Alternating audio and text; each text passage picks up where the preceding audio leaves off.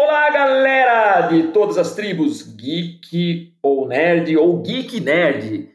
Estamos aqui em mais um episódio do nosso Pod Geek. E vocês que acompanham esses nossos podcasts sabem que minha formação é na área dos quadrinhos, mas procuro sempre conversar com vários profissionais do mundo do entretenimento e da comunicação. Porque, na verdade, está tudo integrado. E a grande missão do Pod Geek é conectar gerações de produtores de conteúdo geek ou de cultura pop, homenagear os grandes mestres e também valorizar os novos talentos. Bom, por isso que hoje vamos conversar sobre marketing e mídia com um cara que é fera nesse negócio, além de ser um grande amigo, que é o Marcos Tadeu Siqueira. Ele atua na área há 35 anos, sendo que 30 anos dedicados ao marketing de empresas do trade turístico. Vocês vão gostar muito de conhecer sua trajetória pessoal e profissional e com certeza irão aprender muita coisa desse mundo da publicidade e da propaganda. Vai ser realmente um super papo com o Marcos. E mais uma vez, lembro que estamos gravando em sistema home office. Por isso, tenham paciência caso ocorra algum tropeço ou interferência durante nossa conversa. Tá certo, pessoal? Então, estejam preparados e vamos começar nosso papo com Marcos Tadeu. Vamos lá!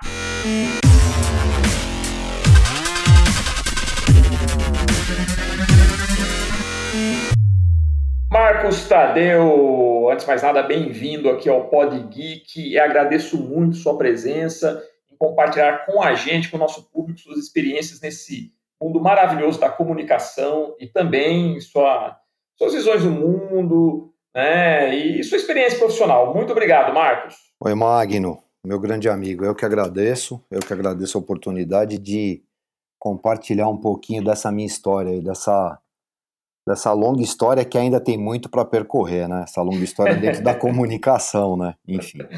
Mas é uma é trilogia, né, Marcos? É uma trilogia está no primeiro capítulo ainda, né? Não, eu, eu diria que eu já tô eu já tô no segundo já, mas vamos lá. então vamos lá. Ah, comece falando pra gente do, do, do, seu início de carreira, o que acabou te puxando para essa área de comunicação e marketing. Então compartilha com a gente né, todo esse seu processo né, profissional? É, eu, eu na verdade comecei, uh, até é engraçado que eu estava falando com um amigo meu que eu não via há um, vários anos, um grande publicitário, né, o Renato Cavalieri, inclusive virou um cara de criação incrível, né, foi vice-presidente de criação da Thompson, foi VP da Master, de criação, eu estava falando com ele essa semana, inclusive, Magno, eu falei inclusive de você também, né, ah, que legal. E aí é engraçado porque ele me falou uma coisa, isso tem a ver exatamente até com a minha escolha de publicidade, né? Engraçado que depois de 30 anos eu encontro o cara semana passada, olha que coincidência, né? E nós falamos exatamente a mesma coisa. Uh, nós estudamos, eu estudei em escola estadual, em escola uh, também particular, estudei numa escola de, estudei no Liceu Coração de Jesus, foi quando uh, surgiu um curso de publicidade técnico, porque na verdade não tinha cursos técnicos de publicidade, tinha só a Escola Superior de Propaganda e Marketing. E os profissionais que saíam da Escola Superior de Propaganda e Marketing, eles não, não tinham tanto traquejo ainda para trabalhar dentro de uma agência, né? Porque trabalhar dentro de uma agência é, é, diferente do que você estuda numa faculdade. Então, grandes profissionais, inclusive Fernando Leite, né, que foi nosso professor, uh, e outros professores do mercado, enfim, eles resolveram abrir essa agência de publicidade que ficava, no, que ficava no sótão daquele grande prédio ali no centro de São Paulo, nos Campos Elíseos, por isso que ela chamava sótão de propaganda. Os caras criaram uma agência de propaganda no sótão da escola. Que legal. um curso técnico assim incrível. Foi o primeiro curso técnico de publicidade do Brasil mesmo. E esses caras, que eram os professores, eles eram professores que atuavam no mercado publicitário. Porque hoje em dia você pega um, um, curso de publicidade, não é falar mal dos cursos de publicidade ou de outros cursos hoje, é que os profissionais que atuam na área de publicidade, eles não conseguem dar aula às 7 horas da noite, 8 horas. Os caras estão trabalhando nesse horário, né? Então, assim, publicidade é uma coisa assim, muito, muito louca, né? Então eu estava falando com o Renato Cavalheiro, que é o Lau, e ele brincou comigo e falou, pô, Marco, você lembra que você me levou para o curso de publicidade? Eu falei, cara, eu não lembrava disso. E aí eu lembrei quem que me levou exatamente para fazer curso de publicidade. Foi um professor de português que eu tinha, que era o Regis. O Regis era um profissional, inclusive, da, da Bandeirantes, se eu não me engano, na época. Ele trabalhava no departamento esportivo da TV Bandeirantes. Ele falou, pô, Marcos, você Cara, vai trabalhar em comunicação, porque eu estava em dúvida, que eu sempre quis fazer química, gente, vai vendo, ó, que coisa igual, né? que, que volta, né? Que vira volta. químico, né, cara? Ainda bem que eu não fiz química, né? Porque eu ia fazer alguma arte fazendo química, né? Do jeito que funciona a minha cabeça, eu ia fazer alguma besteira, mas enfim. E aí esse cara me convenceu a entrar, eu e eu levei exatamente alguns amigos, e o, Lau, e o Renato falou para mim, pô, você lembra que você falou para mim, vamos fazer publicidade, o liceu tem um curso legal tal, e foi aí que começou, né? Uh, isso aí, final dos anos 80, na verdade. E começamos a fazer publicidade. Nós tínhamos uma essa sótão de propaganda que era dentro do, da própria escola. Ela já atendia algumas contas que alguns professores trabalhavam em agências, eles passavam algumas contas para a gente atender, para criar, para fazer planejamento de mídia, planejamento estratégico, atendimento, enfim. Era uma agência absolutamente completa. Então, o profissional saía desse curso técnico apto a trabalhar numa agência. Inclusive, tinha uma coisa muito legal que o pessoal do ano anterior, dois anos anteriores, eu lembro que eu entrei, acho que no. Foi era no terceiro ano, não, no segundo ano que já existia a Sóton. A primeira turma era uma turma anterior à minha. E tinha um jornal que chamava Nononô. O jornal chamava Nononô, né?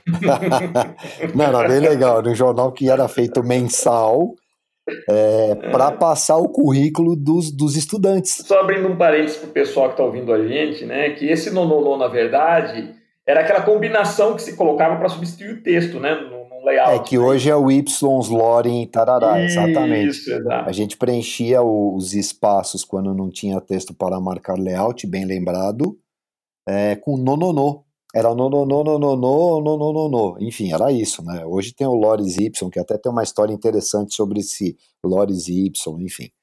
E aí o nome do jornal era No, no, no. Super criativo, enfim. e o No, no, no circulava nas agências de publicidade. Nós fazíamos uma tiragem e ele circulava nas agências de publicidade exatamente para que as agências vissem os, os caras que estavam estudando e, era já para pegar estágio, enfim. Então era um mostrava o currículo de cada profissional que estava trabalhando, que estava estudando, enfim, isso era muito bacana. E bom, começou aí e depois eu saí, né, e não consegui, na verdade, uh, trabalhar na área. Eu assim me casei muito jovem, né? Me casei com 19 anos. A minha mulher estava grávida do, do, primeiro filho, que hoje é o Tiago, inclusive dono de uma agência de publicidade hoje, meu sócio. Então, o que, que acontece? Eu tive que trabalhar em outra área. E quando eu tinha 22 anos, eu fui convidado a trabalhar numa agência chamada Astor Publicidade, que era uma agência de classificados. Né? O que, que fazia uma agência de classificados? Uma agência de classificados, ela fazia anúncio de classificado de jornal, revista, era basicamente isso. Mas faturava alto essa agência. Porque as pessoas falam, pô, mas por que, que não era uma agência que tinha clientes para televisão, rádio, porque na época não era assim. A publicidade era dividida em pouquíssimas agências que tinham as maiores contas, né? Tanto que anunciar na Globo era um luxo. Mesmo que você tivesse cliente com dinheiro, não era assim que você conseguia anunciar na Globo, né? É, engraçado isso, né? Então a gente começou a, a trabalhar na, na, na Astor Publicidade a Astor Publicidade era uma agência incrível, porque, como eu disse, inclusive lá naquela live que nós fizemos, é, foi onde eu tive contato com arte mesmo, tratando-se de arte, né? Porque aí eu vi verdadeiramente o que eram os desenhistas, os caras que faziam layout, eram, eram agências na época, onde, obviamente, nem existia computador nessa época, as agências eram forradas de pranchetas com seus desenhistas, com seus criadores né, e desenhistas de verdade mesmo, né?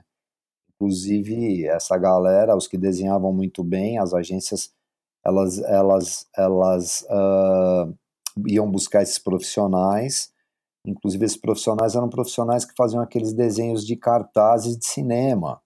Né? Eles eram disputados Sim. à tapa, esses profissionais. Eles é. ganhavam muito bem na época, né? Porque tudo eram grandes ilustradores, grandes né? Ilustradores, né? Na verdade era isso, né? Eles, eles eram grandes ilustradores. Então, como tudo era a base de, de, leia, de anúncio de jornal, anúncio de revista, que eram os meios de comunicação acessíveis a todos os anunciantes e não só aos grandes, ela pegava os grandes anunciantes, os médios anunciantes e os pequenos anunciantes. Então, era um, era um, era um mercado muito, muito movimentado para essa galera que era layout, tinha, tinha um layout, man, tinha um, o cara que era o finalista, uhum. tinha o diretor de arte, enfim. Né, até brinquei com você, né? Tem gente que não sabe nem o que é Ecoline, né, cara? Exatamente. Hum, overlay, né? Nanquim, fazer anúncio. Paspatu. Paspatu. fazer anúncio negativado e outra. Se colava layout nas pranchetas com cola de sapateiro. Então você entrava no estúdio, Exato. cara, todo mundo muito louco, porque você cheirava a cola o dia inteiro, né? E tinha uma cola, Marcos, que era uma marca, que essa era demais, porque você passava o dedo e retirava o excesso, era cola una. É, que você tirava, você fazia o Michelin marca. exatamente para tirar o excesso. E ficava aquelas Exato. bolas de borracha que o pessoal ficava brincando, Isso, brincando de bola exatamente. de borracha no estúdio, né? Era muito louco. Não, hoje, a galera que hoje está tá nessa, nesse mercado todo digital. Não, não tem né? ideia do que era noção, gostoso. Não, é, não tem ideia, era muito gostoso, Exato. porque você pegava um briefing de um, de um cliente você, para criar uma campanha mesmo, você levava um mês. Então, assim, eram campanhas muito criativas, porque dava tempo de você pensar, dava tempo de você planejar, enfim. E aí, o que eu queria dizer era exatamente isso. Eu entro nessa agência, que era Astor Propaganda, né, do, do seu Alfredo Consulo Júnior, pai do Júnior, né, que estou falando do Júnior porque depois desdobrou, ele montou uma agência chamada Meridian, na qual foi uma agência que eu fui junto com ele para essa Meridian. Então, essa agência de classificados, que era do seu Alfredo, ela tinha páginas e páginas de anúncio de classificado do estado da Folha. E essas páginas, para você ter uma ideia, o Magno, elas eram montadas dentro da agência. Elas não eram montadas no jornal. Elas eram montadas dentro da agência, eram levadas para o jornal, eram fotocopiadas no jornal. Elas eram depois passavam essas fotocópias para as lâminas e que eram copiadas e depois mandava para imprimir.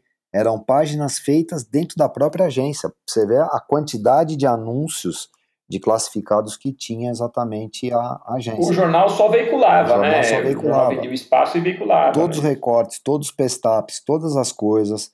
Uh, fotocomposição era tudo feito fotocomposição, cara. Tinha máquina de fotocomposição. Você lembra disso? Sim, é a fotocomposição, é Exatamente. Era tudo feito dentro da agência, né? Era uma, era uma fábrica de, de anúncio de classificados. E aí o Júnior, uma determinada altura do campo, e tinha as letras decalcáveis letra também. 7. Né? Letra as 7. Letra 7, né? Letra... E tinha também, a letra né? 7 servia exatamente para você fazer título. O que, que você fazia? Você pegava um decalque, você decalcava as letras no papel, né? E elas serviam como título. Então você tinha famílias de letra em letra 7. Era muito louco. E você sabe como é que negativava? Era no fotolito, não é? Não. Você pegava a letra 7, você colava a letra 7, passava nanquim em cima e tirava e descolava ela. Sim, verdade, verdade, verdade. Você ia lá com uma, um bisturi, tirava ela, retirava. Estava negativado. Nossa. Putz, cara, que coisa. Cara, eu peguei anúncio, o, o Magno, o pessoal vai começar a tossir agora, né? É. Vai começar a tossir, né? De tanta velharia, tanto cheiro de naftalina, né? Os anúncios. Você sabe como é que era o, di o Diário Popular ainda nos anos 70, no final? É que ficava no Major Isso, Quezinho, você né? sabe que ele tinha um painel de LED que era de lâmpada. Você sabia disso? Isso. Eu me lembro, cara, eu me lembro do que ele tinha realmente no painel prédio, de LED. No prédio, ficava... na fachada do prédio. Isso, exatamente. Era, era lâmpada, lâmpada, lâmpada. lâmpada. E já era tecnologia, já era, já era tecnologia de você passar as notícias correndo naquele painel de LED de lâmpada. Era o primeiro que tinha. Olha que coisa era o primeiro que tinha. Era um negócio absurdo. Aliás, ali era ponto turístico, porque o que, que acontecia? As notícias passavam naquele painel de lâmpada. Quantas vezes eu, eu passava lá de manhã, no final da tarde, para ver as notícias correndo, né, cara? Exatamente. Do lado daquele outro ponto turístico onde o pessoal come aquele famoso sanduíche Isso. de pernil. Sanduíche, de pernil. Tá. Exatamente. Né? Nossa, que tem uma história exatamente. do Faustão, né? Porque o Faustão trabalhava naquele prédio, né? E aí é ele que lançou para os caras, pô, por que, que vocês não vão fazer esses sanduíches aí e vão vender na porta de estádio? Sanduíche de, de, desse tipo de sanduíche era vendido em porta de estádios de futebol, que saiu exatamente dali da frente do Diário Popular, onde até hoje chama é, lanchonete Estadão. Chama lanchonete Estadão, onde vende o sanduíche de pernil. Pouca gente sabe disso, né? Quem vai para estádio e come e... aquele famoso sanduíche de pernil, ele nasceu em frente ao Diário Popular ali. O Faustão, ele era, ele era repórter de campo nessa época, né? Repórter de campo. E ali era a central do Estadão e do Diário Popular, era no mesmo prédio. A Rádio Eldorado era ali. Foi... A Rádio Eldorado era ali, naquele prédio da Major Quedinho. Não, e, e, é louco, né? O Diário Popular né? foi um jornal também que não existe mais, né? Para você ver como foi a revolução da mídia. Não, não existe mais né? vários, né? Mas ele tinha uma coisa que era uma coisa muito louca. Ele rodava em linotipo. O que que fazia? Aquelas letras que você montava dentro de uma caixa de, de, de madeira. De chumbo, Era, né? você chumbo, montava todas as letras. Você montava, você montava a página com as letras dentro da caixa. É, é verdade que a impressão Exatamente, é era mesmo, muito, muito antiquado, era muito antiquado. E você passava na rua, você via ali no vidro as máquinas rodando a madrugada inteira para rodar o jornal. Era uma coisa muito louca, era bem legal. Tinha umas padarias, uns cafés ali, era bem legal. Eu tô falando isso caso devem pensar que eu tenho 70 anos, eu tenho 58. Fiz 58, mas eu era muito menino, né? Enfim. E não é isso, né, Marcos? É que as coisas mudaram muito rápido, né? Muito rápido. Então, é, era coisa assim, é, que antes levava 50 anos para mudar, houve, a mudanças hoje acontecem em dois anos, três Exatamente. anos. Né? E aí, uh, posto isso, aí o que foi meu primeiro patrão, o Júnior, resolve montar Meridian Publicidade já com alguns novos saltos. Né? E os novos saltos eram exatamente projetos especiais, porque como é que uma agência pequena começa a se sobressair no mercado? Ela tem que pensar em alguma coisa. E o Júnior pensou exatamente num, num, projeto especial, que inclusive começou na Globo, que era o tal do Classe Vídeo, né, que a gente dividia as mídias lá com restaurantes, e aí esse Classe Vídeo tomou uma notoriedade, até eu cheguei acho que até contar a história para você, né, que uh, ele era feito em tabletop, né, cara, a gente não tinha nem grana para gravar em vídeo, né, que era, eram caras as câmeras, né, para você gravar, então a gente fazia foto 35 milímetros, às vezes 6 por 6 às vezes 35 milímetros, uh, dos restaurantes, dos pratos tal, editava essas fotos no tabletop, tabletop para quem não sabe é uma mesa, na verdade, você põe uma câmera em cima, essa câmera vai gravar o, o slide embaixo, você pega esse slide e depois edita como se você estivesse editando um, um vídeo, só que você edita uma foto, né, que é uma foto por intermédio de um 35 milímetros de um, de um slide. E tudo película, né, Marcos? E era película, você não tinha nada digital, era tudo película. Fotografar na película, revelar. Não, né? digital não existia essa palavra, não. A gente, ninguém nem, nem, nem sabia o que era isso. É. era tudo exatamente analógico. Tanto que tanto que do, digi, tanto que do 35, para você poder transformar para o papel, você tinha que transformar no negativo, do negativo, você ia para revelação para poder fazer uma foto revelada em papel, né? O, 30, o 35 ele era o positivo, na verdade, né? Você tirava a foto. É, exato. E tinha um papel especial, que era papel fotográfico, um papel com emulsão para receber. Exatamente. Né, a foto, a foto no 35, era você fotografava ela, ela aparecia exatamente num slide de acetato, era um acetato, né? A foto, a fotografia ela era, ela era gravada no acetato, aquilo era do 35 milímetros, né? E do 35 milímetros, se você quisesse passar para o papel, você tinha que fazer o negativo, para transformá-la num papel. Aí você ia no laboratório, fechava no laboratório, fazia todo aquele processo do papel, toda, toda aquela coisa dos, dos químicos, tarará, punha ali, punha, fazia a revelação e revelava a foto, né? Tanto PB quanto, quanto, quanto colorida, enfim. É, por, por que, que eu estou falando isso? Porque isso, na verdade, é o, é, o, é o começo, né, de como eram feitas as coisas, né? Uh, uh, poxa, você Eu vejo hoje uns folhetos impressos, imagina, isso não hoje 90% dos folhetos que eu vejo impressos não passaria na mão de nenhum cara que foi, por exemplo, o cara responsável por esse departamento em agência que eu tenha trabalhado, entendeu? Você pega um cara que era um cara de produção gráfica, imagina que um cara de produção gráfica no final dos anos 70 ia aprovar uma folheteria de hoje. Os caras não qualquer granuladinho era reprovado, então o padrão na verdade era outro, né? Com, com, com o advento do digital, a coisa acabou se meio que pasteurizando, né, cara? Virou, virou um, a coisa era muito exato. mais cuidada. Hoje em dia, como tem muito mais demanda, é, vai que vai, vai não vai dar valsa, né? Aliás, não tem nem mais impressão em papel, né, Magno? se você pensar, né? Hoje é tudo muito eletrônico também, né, Marcos? É, hoje, hoje, é tudo muito eletrônico, exatamente. E aí, rapaz, na, na, lá na Meridian a gente conseguiu projetos especiais, foi para Globo. Uh, eu contei, cheguei a contar até para você que a gente colocou no SP1, né, que era aqui só São, é, na, só São Paulo capital, que é esse projeto de restaurantes que a gente fazia. Eram quatro restaurantes e um patrocinador, que era o Azeite Malaguinha na época. Esses quatro restaurantes, eles a mídia era só uma mídia que passava regional dentro do, da cidade de São Paulo, né, que era a tabela que dava para a gente pagar da Globo. Os restaurantes pagavam 30% da mídia, o patrocinador pagava 70% da mídia, num bloco de um minuto de comercial, feito em cima de tabletop, em cima de foto. Bom, isso acabou, é, isso acabou chegando no Rio de Janeiro, né? Eu todo poderoso lá na época, olhou aquilo e falou: "Gente, o que, que, é isso que vocês estão fazendo em São Paulo?" Aí foi explicado para ele, o departamento comercial explicou. Aí, aí alguém pode perguntar: "Pô, mas como a Globo faz, fez um negócio desse?"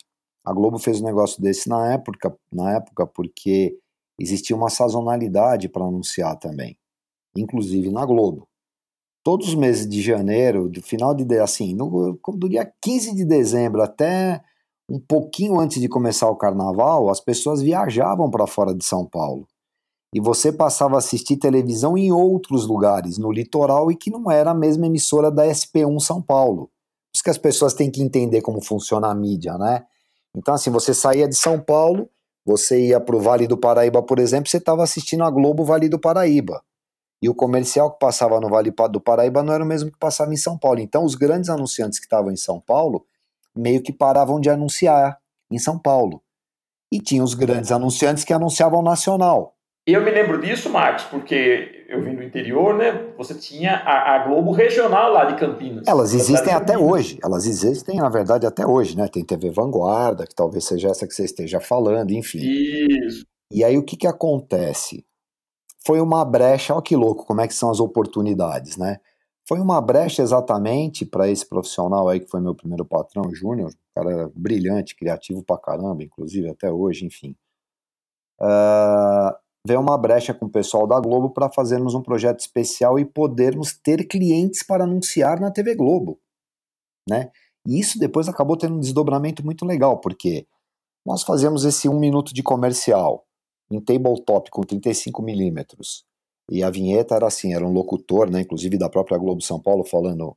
Uh, a vinheta aparecia em restaurantes, ele falava restaurantes, azeite malaguinha, acerte na lata. E aí entrava o primeiro restaurante, restaurante Via Veneto, autêntica cozinha italiana, parará, parará. E vinha outro restaurante, outro restaurante, e fechava a vinheta, vinheta restaurantes. Que sacada, hein? Não, puta sacada. sacada. E essa sacada, cara, ela deu margem e origem a inclusive os programas que vieram depois, que você conhece hoje em dia, que todo mundo conhece, que são esses programas de varejo na televisão. O cara que teve a sacada do programa de varejo da televisão é, chegou a conversar com, com, com esse meu ex-patrão, desse projeto dele, entendeu? Porque. Esse que é o projeto especial que você fala, né? Quando se fala projetos especiais. É um projeto é justamente... especial, porque você imagina, você pegar dentro de um minuto, dentro de uma TV Globo, você colocar quatro, cinco anunciantes, porque são quatro restaurantes e mais um azeite malaguenha. Eram cinco anunciantes dentro de um bloco de um minuto. Por que, que se conseguiu isso? Porque nessa época era só em dezembro, janeiro e fevereiro. Então era, era a vontade, era, era, era, era a fome com a vontade de comer. Por que isso? Porque baixava o nível dos comerciais de, de compradores de mídia de São Paulo para Globo, onde exatamente a gente entrou. O, o, as pessoas que frequentavam, na verdade, esses restaurantes também viajavam, então diminuía o número de pessoas em São Paulo. Então foi a união do útil ao agradável, numa tabela comercial onde um minuto dava para dividir entre quatro restaurantes e mais um patrocinador. E qual era a grande jogada do patrocinador? Ele pagava 70% da mídia. Por quê?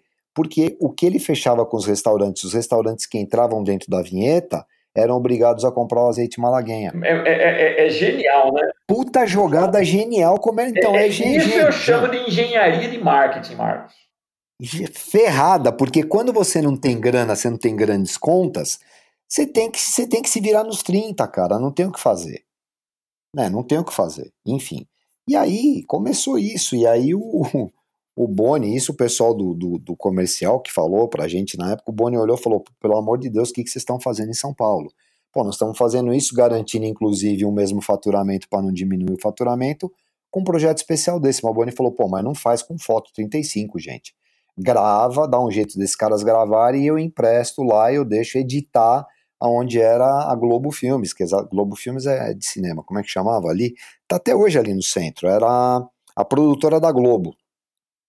Era a produtora da Globo. Enfim, que aliás onde onde onde onde chegou primeiro a DO, né? Aquele equipamento que fazia as vinhetas da Globo no começo dos anos 80, né? Aquele lá, qual era o nome dele? O responsável por isso era o Hans Donner, Hans é Donner que trouxe o ADO para o Brasil, exatamente. E aí ele treinou uns carinhas lá que sabiam fazer as vinhetas. E a primeira que começou a fazer aquelas vinhetas girarem foi a Globo, com, com a vinda desse ADO, que era uma máquina, um computador gigante que ocupava uma sala inteira.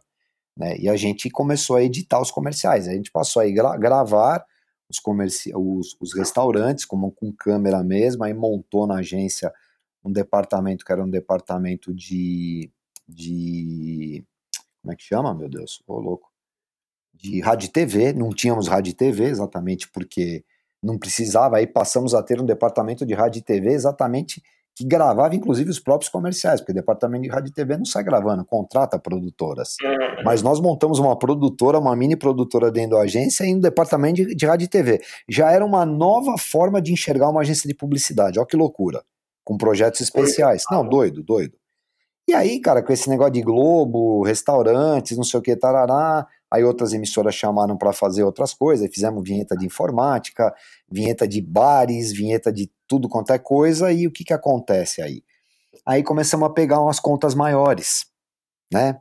Pegamos conta de Fashion Shopping Brás, pegamos, pegamos as contas maiores, tinham conta de, de, de construtoras grandes, incorporadoras, aí a coisa começou a andar. Mas eu só queria voltar um pouquinho na questão do jornal, que eu esqueci de falar uma coisa interessantíssima.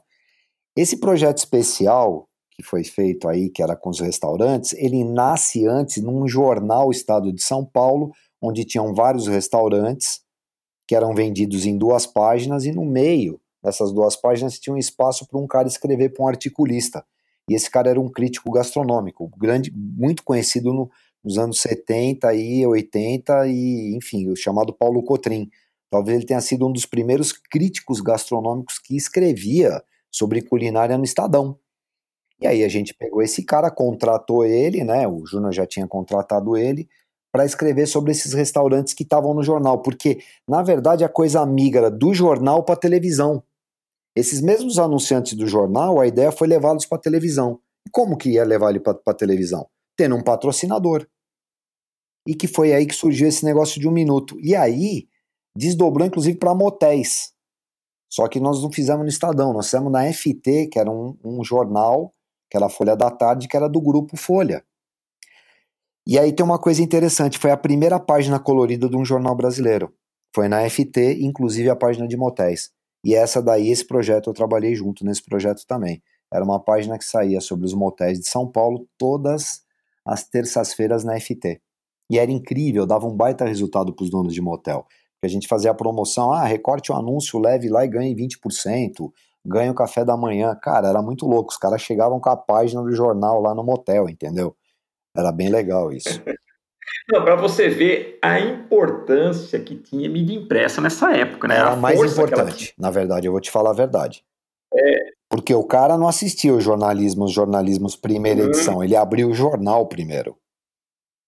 Sim. Abriu jornais primeiro. Sim. Eu lembro, eu vou te falar, cara, a lição de casa para ser atendimento de publicidade era ler pelo menos dois jornais antes de você começar a trabalhar. Você tinha que ler pelo menos uma, uma, uma folha, um Globo, ou um, um Estadão e um Globo e uma folha. Você tinha que ler dois jornais para começar o seu dia, porque um cliente esperava do publicitário um cara que soubesse tudo, tivesse up to date de todas as informações que pudesse estar acontecendo naquele dia. Então você era obrigado a ler desde desde coluna de fofoca até economia, entendeu? Era muito importante. E, e havia uma diversidade, você vê, a, a, Folha de São Paulo, que era a empresa Folha da Manhã, tinha Folha da Tarde, Notícias Populares, tinham, eles tinham, é, tinham, era um grupo, Ainda continua sendo um grupo forte por causa do UOL, mas assim, eles tinham, eles tinham a família Frias, cara, poxa, grandes profissionais, né? Assim, os caras, os caras mandavam muito bem, né? Estadão tinha o Jornal da Tarde, que era o Jornal da Tarde, ele foi revolucionário pela diagramação. É, o JT ele foi feito por universitário, não sei se você sabe. E... A FT... É um jornal jovem, né? Exatamente. né? a FT jovem. concorria com o JT. Uhum. JT, os caras tinham uma, uma sessão que eu acho que era o Divirta-se, cara. Então, assim, dicas de cinema, dicas de, de gastronomia, uh, lazer em São Paulo, como é que funcionava, enfim. Ah, bom, turismo é uma coisa que depois começaram a ter os encartes, aí começam a vir os encartes nos jornais, né? A encarte de imobiliário, encarte de turismo, né? E começam a ter as páginas exatamente de turismo, essas coisas assim, enfim.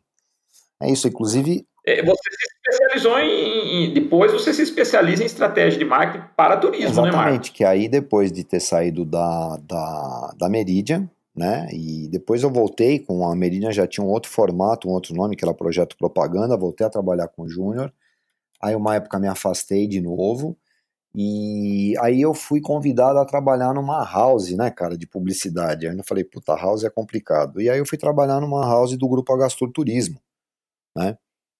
E, cara, lá deu para desenvolver muita coisa no turismo. Inclusive, aí foi quando a gente fez o primeiro o primeiro pool de operadoras de turismo para vender um destino, né? Porque essa minha essa minha vivência aí de projetos especiais quando eu cheguei no turismo deu para ver que os caras uh, eles gastavam muito dinheiro divulgando o mesmo destino e cara eles gastavam granas importantíssimas divulgando o mesmo destino turístico e o destino não colocava nenhum dinheiro nas operadoras aqui no Brasil, né? E aí foi onde eu entro nessa, nessa agência e a gente monta aí o primeiro pool. A gente chamava, inclusive, foi engraçado, que esse pool foi chamado pool do caramba. Por que pool do caramba? Porque a gente começou a vender o destino Cancún, né?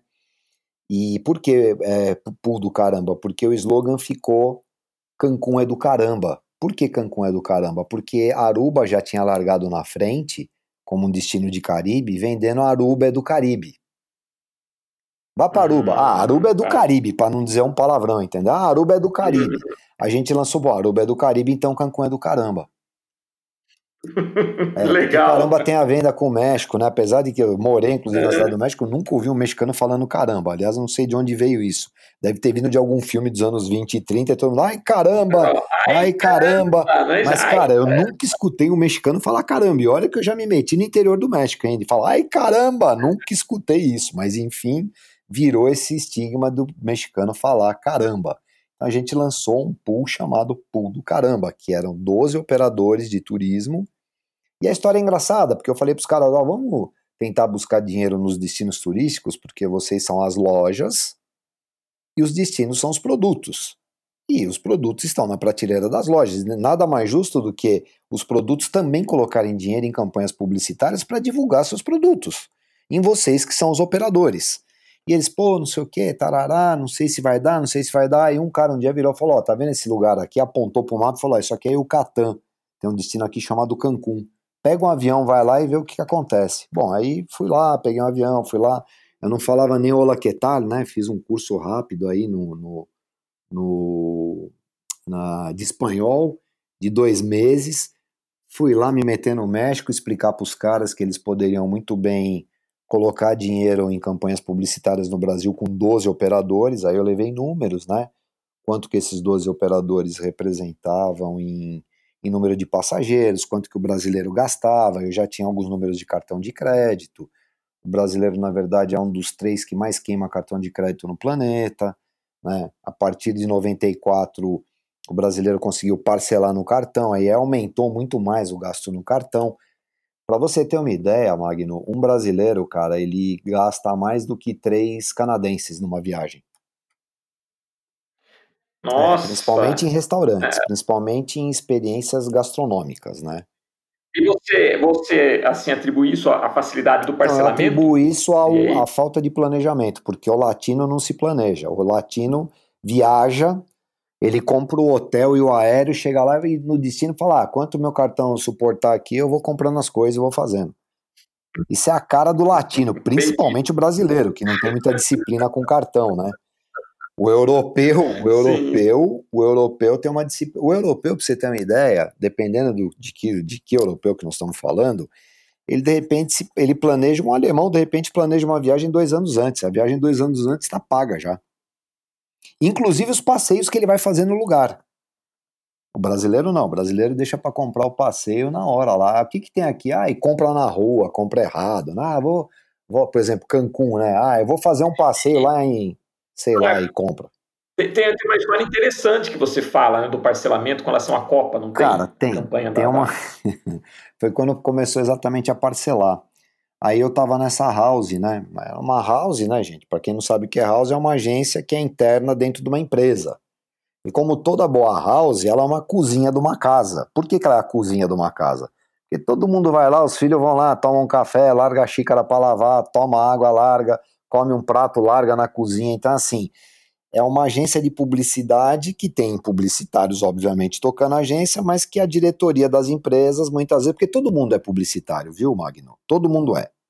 Todo mundo é publicitário, todo mundo estudou um pouco de marketing, né? Às vezes você fala marketing, a gente acha que marketing é, é publicidade, né? Marketing é um guarda-chuva muito grande e abaixo desse guarda-chuva tem várias coisas que compõem o marketing como ferramentas, né? A gente pode citar várias aqui, né? Publicidade, RP, promoção, endomarketing, enfim, tem RM, relação com a mídia, tá tudo abaixo de um guarda-chuva que a gente pode chamar o marketing, né? É, marketing, a definição de marketing é engraçada, né? Eu fiz uma aposta com um professor uma vez e ele acabou ganhando, eu tive que escrever na lousa várias vezes. Então vou falar o que é marketing para vocês.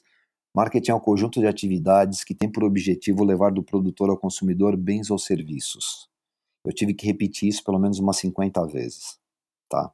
Então Quer nunca mais. Não esqueceu mais. É, né? marketing é um conjunto de atividades que tem por objetivo levar do produtor ao consumidor bens ou serviços, enfim. Então, é, e, e, e, aí, abaixo disso, tem muita coisa. E aí, voltando nesse assunto que você está falando do, do parcelamento, eu estava nessa agência, era uma agência que a gente começou a atender destino turístico, porque depois que Cancún deu certo, outros destinos também quiseram fazer a mesma coisa, e aí comecei a atender turismo, turismo, turismo, turismo, em publicidade, turismo, e aí surge a Copa de 94, onde a gente foi, foi convidado a concorrer com outras duas agências, para os autorais tour operators. Quem era? era? Se não me engano, acho que era a Gastur, Monarch Turismo e, se não me engano, Estela Barros também. E tinha a Pelé Sports e Marketing, no qual Pelé tinha lá um sócio e eles tinham um esquema exatamente desse de vender, né? Eles tinham os direitos de venda dos ingressos para a Copa de 94. Não só os ingressos, mas os pacotes turísticos, né?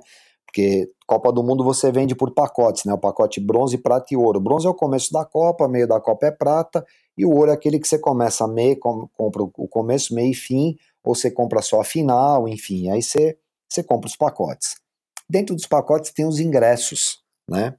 E, e aí você compõe todo o esquema de Copa do Mundo. E eram três operadores turísticos que tinham a concessão de vender todos esses pacotes para todas as agências de viagens e todos os outros operadores de Brasil, né, para as empresas, para consumidor final, enfim. Uhum. Nós tínhamos que falar que o Credit Card parcelava em até seis vezes no cartão para você comprar o seu pacote para a Copa do Mundo. Genial, Isso né? na época era um negócio assim incrível, porque você ia parcelar a sua viagem. Né? Não tinha uhum. isso, era uma, era uma bela de uma novidade, tanto que parcelava em até seis vezes só, né? Então, assim, o briefing era, eram, se eu não me engano, acho que eram uns três meses de mídia, ou seis meses de mídia, não me recordo mais. Anúncios de meia página, jornal all type. All type era só letras, né? Só escrito, né? E PB, preto e branco. Uhum. Então tinha que ter a, o, master, o credit card, que não era Mastercard, era credit card, tinha que ter o credit card, e avisar que parcelava em até seis vezes. O briefing era esse, tinha que levar uma ideia de campanha. Bom, agência 1 levou, agência 2 levou, aí eu sou agência 3, eu entro sozinho com meu layout embaixo do braço, com uma pastinha, o overlay em cima, né, para quem não sabe o que é overlay, em cima da prancha era um uhum. papel vegetal, né, que você cobria exatamente os layouts, a prancha com vegetal, uhum. por quê? Porque você fazia a marcação de mudança dos layouts não na prancha, no anúncio, você fazia em cima do overlay. Você rabiscava em cima do overlay as mudanças, ah, muda aqui, muda aqui, você escrevia todas as coisas no overlay, enfim. que era exatamente um over layout, que era esse papel que ficava sobre o layout. Por isso que chamava overlay. E, cara, eu chego com um anúncio, só que assim, antes disso, eu chego pro meu diretor de criação e falo assim, era o Sérgio, o Sérgio Conde, eu vi o Sérgio, olha, cara, nós vamos participar de uma concorrência assim, tarará, tarará, com três agências, o layout, o briefing é exatamente esse, ó. É, parcelamento em até seis vezes do credit card, tem que ter uma foto do cartão, só isso, cara. Falou, putz, meu, o cara tinha uma Remington, o cara tinha uma máquina de escrever daquelas bem velho, o cara era redator, cara, e o cara era ruim de hum. layout, o cara não sabia desenhar, ele não sabia fazer aqueles desenhos de bonequinho de palito, vai vendo. Tão ruim que era um uhum. maluco para desenho, mas o cara era um gênio, enfim. Ainda é.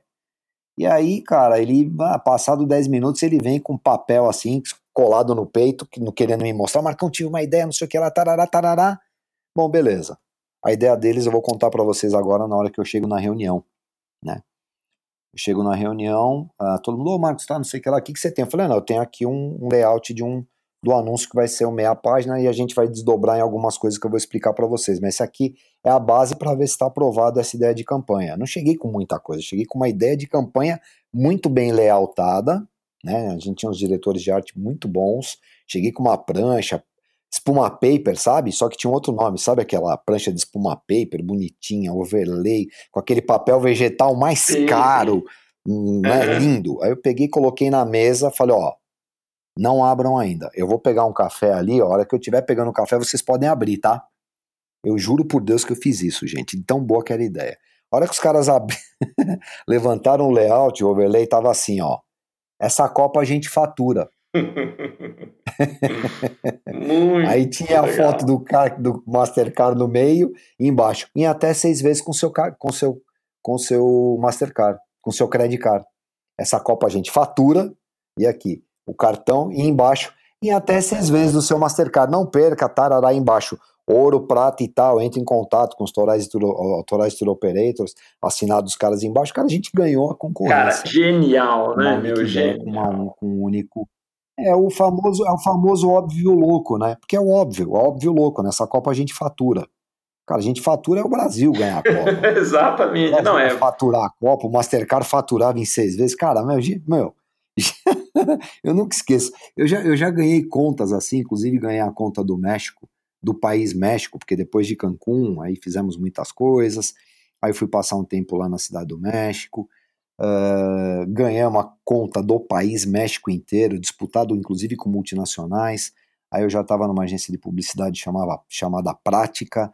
A gente ganhou com um vídeo. Você sabe que foi com vídeo, cara? Ia ganhar a agência que fizesse o melhor vídeo com a melhor ideia. Essa tua história eu não conhecia. Cara, eu não contei isso lá, da outra vez lá no. Porque, na verdade, eu estava falando ali de, de contas que a gente ganhou com pouca verba, que você tinha que ser criativo, uhum, uhum. você tinha que ser. Ganha, aí quando eu ganhei a conta de um país inteiro, que era uma conta grande já, que já era uma coisa institucional, não que eu não dou valor, eu dou valor, eu dou valor porque teve muito trabalho, muito não sei o quê, mas o grande barato é quando você é desafiado. Exato. Né? O grande barato é você ser desafiado. O desafio é, cara, você tem. É, primeiro, essa que a gente ganhou lá do. Essa Copa a gente fatura, eu tava disputando com multinacional, cara. Não vou falar aqui o nome, mas enfim tá disputando com multinacional, que levou um monte de layout lá tal, e no fim a gente acabou ganhando, e deu um grande problema, porque eles já atendiam a conta. Mas a ideia era genial, né, Marcos? Ideia Essa conta no qual eu tô falando. Só que a gente tava atendendo pelos autorais tour operators. Tanto que eles tiveram que dividir grana com a gente, porque o layout era o nosso. O layout que ganhou foi o nosso, não foi o deles. A criação que ganhou foi a nossa. Então deu um grave, deu um, deu um belo de um problema legal. Mas na época a gente se divertia, era um bando de moleque, né, cara? Então beleza. E aí o que, que acontece? Essa do México, na verdade, era, ganhou por um vídeo. Né? Então, uh, tinha um, um, grande amigo, inclusive eu falei com ele hoje de manhã, que é o Rui, né? O Rui, inclusive, tem um programa de televisão na TV Cultura hoje, que chama Planeta Turismo. E ele tinha uma produtora na época, depois a gente chegou a trabalhar junto, foi sócio na produtora tal, trabalhei com ele. Mas aí ele virou para mim e falou: Marcão, eu gravo você, cara. Eu gravo você. A gente vai gravar o dia a dia da agência, como é que teve o insight da ideia, você vai apresentar os departamentos da agência. E a agência era muito bonita, o Magno. Ela era ali na Rua Mauá, cara, ali na Vila dos Ingleses. Aquela vila que é tombada, sabe? Ali, do, na parte de baixo, ali, não na parte onde tem o Big Bang, lá, o, a estação de trem, na parte de baixo da Rua Mauá, tem uma vila ali que chama Vila dos Ingleses, cara, e as casas são maravilhosas ali. E a agência era ali, entendeu? Era uma agência de publicidade, tinha um bar dentro da agência, era muito bonita a agência. Chamava Prática de Comunicação, agência do Douglas, inclusive. Douglas Sampaio Vendite, ele era o dono dessa agência, ele e o Guto. Bom, enfim, e aí, cara, a gente gravou o vídeo, eu mostrando o dia a dia da agência, mostrando o pessoal tendo insight, tendo a ideia, os caras rafiando, os caras em reunião, uh, como é que funcionava o planejamento, não sei o que, cara. A gente gravou um baita de um vídeo. E a apresentação era por esse vídeo, porque geralmente a apresentação de concorrência, você coloca só os envelopes e faz uma apresentação da criação, né? Você apresenta a tua ideia criativa e os outros envelopes de mídia, de planejamento, tá tudo dentro de envelope. Você abre os envelopes com as propostas de mídia, né? E aí, cara, a gente fez tudo por vídeo. Bom, conclusão, ganhamos a conta do México. Foi a primeira vez que o México fez uma, essa campanha mundial. E aqui no Brasil, a conta do México foi nossa. A gente ganhou uma campanha de dois anos, inclusive, super legal. Teve outdoor, teve TV, teve rádio, teve premiação, teve. Foi uma campanha de dois anos muito, muito, muito bem tocada né?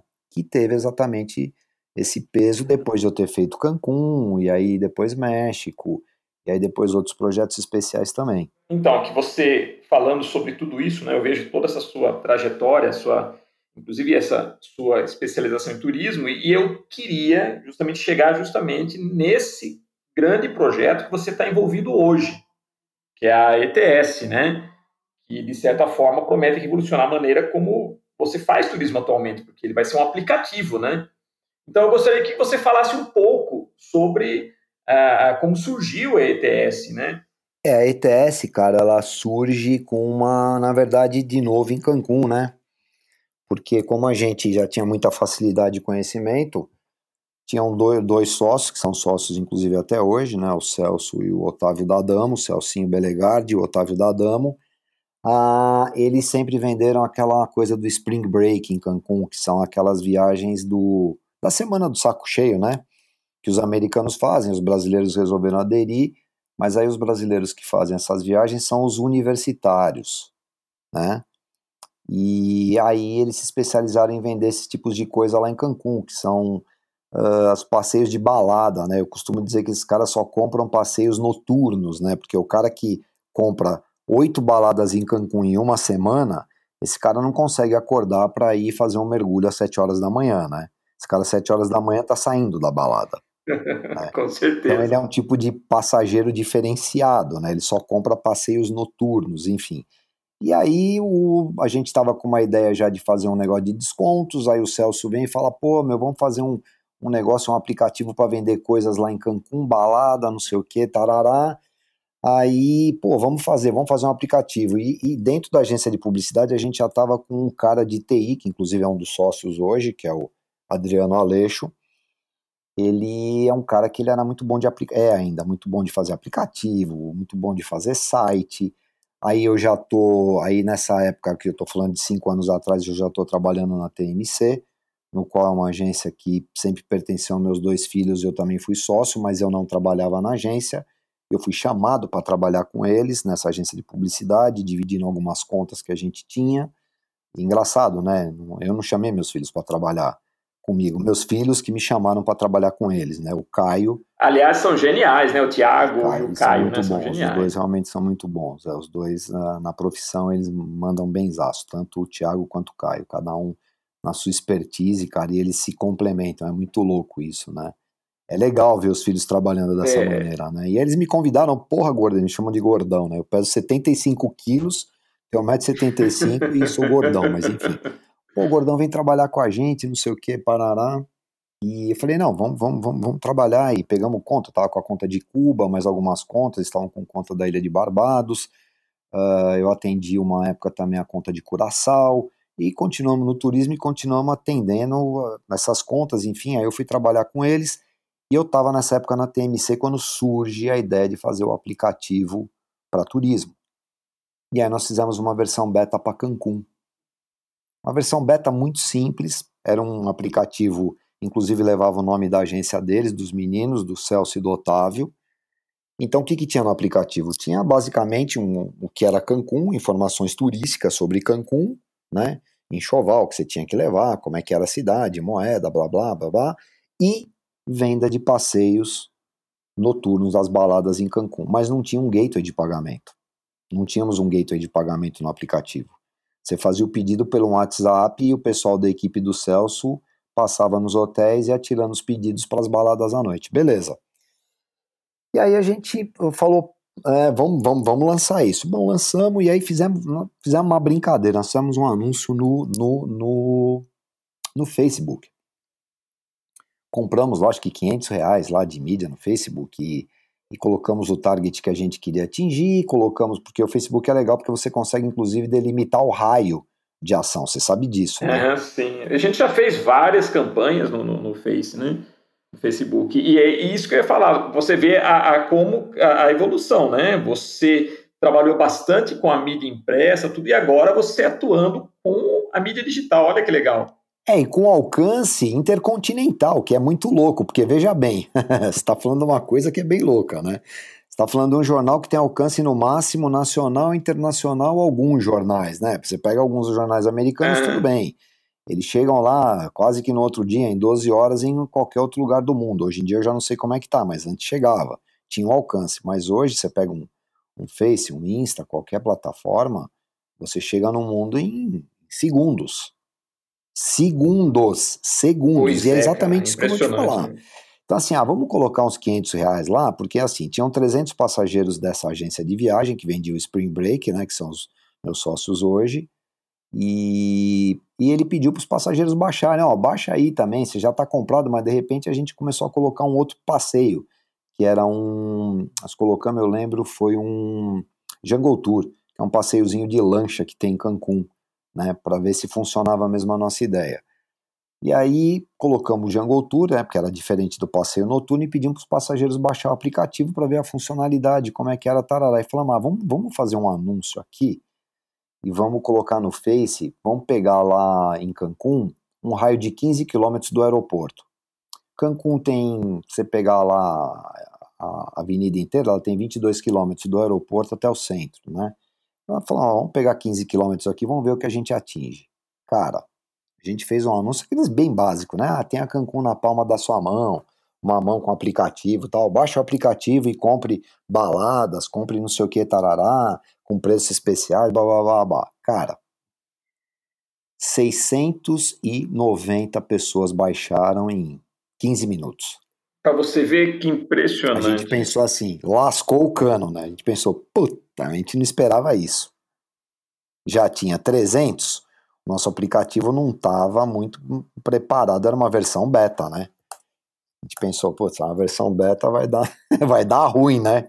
Muito legal. E eu acho muito bacana o fato, né, da gente ter conversado sobre tudo isso, a sua trajetória, né, que você é um cara que passou pelo processo da, da, da mídia tradicional, trabalhando com jornal, depois com televisão, e depois você entrou na mídia digital e teve ainda essa sacada genial desse, desse aplicativo. Aí eu te faço tá, uma pergunta para a gente encerrar aqui essa, esse nosso papo muito, muito legal, que, que eu gostaria que você, é, até para o nosso público mais jovem que está ouvindo a gente, né, que está escutando a gente, a sua experiência, tudo. E presta atenção, olha, olha a pergunta. Como ser um profissional criativo nos dias de hoje, com tanta informação e com essa revolução e evolução permanente das mídias digitais? a base, sem querer ser nostálgico, eu sempre falo isso para quem trabalha comigo, porque você está falando em criatividade, eu logo penso em cara de criação. Você só consegue ter criatividade quando você preenche o seu cérebro com referências. Você tem que ter referência. Você só consegue criar uma campanha para um cliente, qualquer que seja, você consegue ter jogo de cintura quando você tem referência. E quando eu falo de referência, eu falo leia gibi, leia um livro, assista um, um, um, um filme dos anos 20, os Comedy Capers lá, aqueles filmes mudos. Assista um Charlie Chaplin, assista um filme moderno. As, tenham referências, mas e não e não e, porque o que, que acontece com a galera de hoje? Eu vejo muito assim: "Ah, não, filme dos anos 80, não, filme dos anos 80 eu não aguento assistir porque é muito feia a plástica, não é não sei o quê". Criatividade eu tô falando, nós estamos falando com gente aqui de comunicação. Para você ter criatividade, obviamente você tem que exercitar, porque criatividade é exercício. É igual você exercitar músculo. Exercite o, teu, o seu cérebro. Você só exercita o cérebro com referências, sem sem você ter preconceito com nada. Não tenha preconceito com nada. Assista tudo, leia. Se você quiser ser uma pessoa de criação, assista tudo, leia tudo, seja curioso, questione. Essa galera hoje em dia eu vejo que eles não questionam muitas coisas. Tudo que está ali na tela para eles é, é verdade. Questione, porque só questionando e tendo referência é o que todo mundo fala, é o que todo mundo quer. Você vai ser um pensador fora da caixinha. Por que fora da caixinha? É fora do tapa-olho. Sabe o cavalo, quando coloca aquele tapa-olho só para olhar para frente? Você passa a tirar o tapa-olho, você passa a tirar o tapa-olho e enxergar exatamente 360 graus. Você começa a colocar o pescoço para fora, porque você tem referências, e referências você vai buscar inclusive no passado, porque as coisas que acontecem hoje, elas tiveram início no passado. Por isso que eu estava falando para vocês. A mídia de jornal aí teve uma ideia que levou para televisão, que teve uma ideia do COP. O COP chegou a fazer não sei o que. O COP eu levei para o turismo que não existia. O turismo levou para o COP que levou para ter uma ideia que levou a ideia hoje com tecnologia que hoje eu tô dentro de uma empresa de turismo que eu nunca imaginei que eu fosse sair de uma, de uma agência de publicidade. Né? Então assim, por quê? Porque existiu uma coisa lá atrás, não veio assim do nada agora. Nós tivemos referências. Então, assim, tenha referência, leia tudo, leia Gibi, leia, leia Pato Donald, leia, leia Maurício de Souza, leia, leia, leia, leia. E outra coisa, gente, uma coisa que é bacana. Toque uma flauta, nem que seja uma flauta, toque um violão, faça uma aula de canto, aprenda a desenhar, faz uma. entra na VisuArt, faz um curso de desenho, porque é verdade. Não, você está rindo, Magno. A, a, arte ela faz o teu cérebro começar a pensar de uma forma diferente. Sim. Você enxerga, por, por, exemplo, o Einstein, gente. Vocês acham que ah, o cara era gênio? Gênio não, ele era criativo pra cacete. Pra chegar Exato. nas ideias dele, teve, teve que ter criatividade. Ele era um cara criativo, ele era um cara curioso. Como todo. como Vocês querem ver a diferença de um médico para um cientista? É, o, o cientista é o cara que olha embaixo da pedra. Ele vê uma pedra ele quer olhar embaixo para ver o que, que tem embaixo. É simples assim. Seja curioso e tenham referências. Eu acho que esse é o recado que eu tinha para dar. Muito legal, Marcos, muito bacana. Olha, foi um papo maravilhoso. E aqui no PodGeek, quando a gente se despede dos nossos convidados, a gente deixa uma mensagem, né? Porque aqui a gente só convida heróis. Né? mensagem é que seja sempre um herói. Aqui a gente só convida heróis e super-heróis. Oh, meu Deus, que peso! Né? Pra gente... que peso! e você é um herói, né? Obrigado. Você mano. é um grande herói. Né? E sem sombra de dúvida, um profissional assim, maravilhoso, que eu respeito muito, e um grande amigo, diga-se de passagem, é um amigo, um amigo um irmão, né? Então, eu agradeço muito você ter estado aqui, né? E você é um herói, e a gente deixa a nossa mensagem aqui para o nosso público que acompanhou esse papo bacana. Sejam heróis. Até o próximo Pod Geek, galera.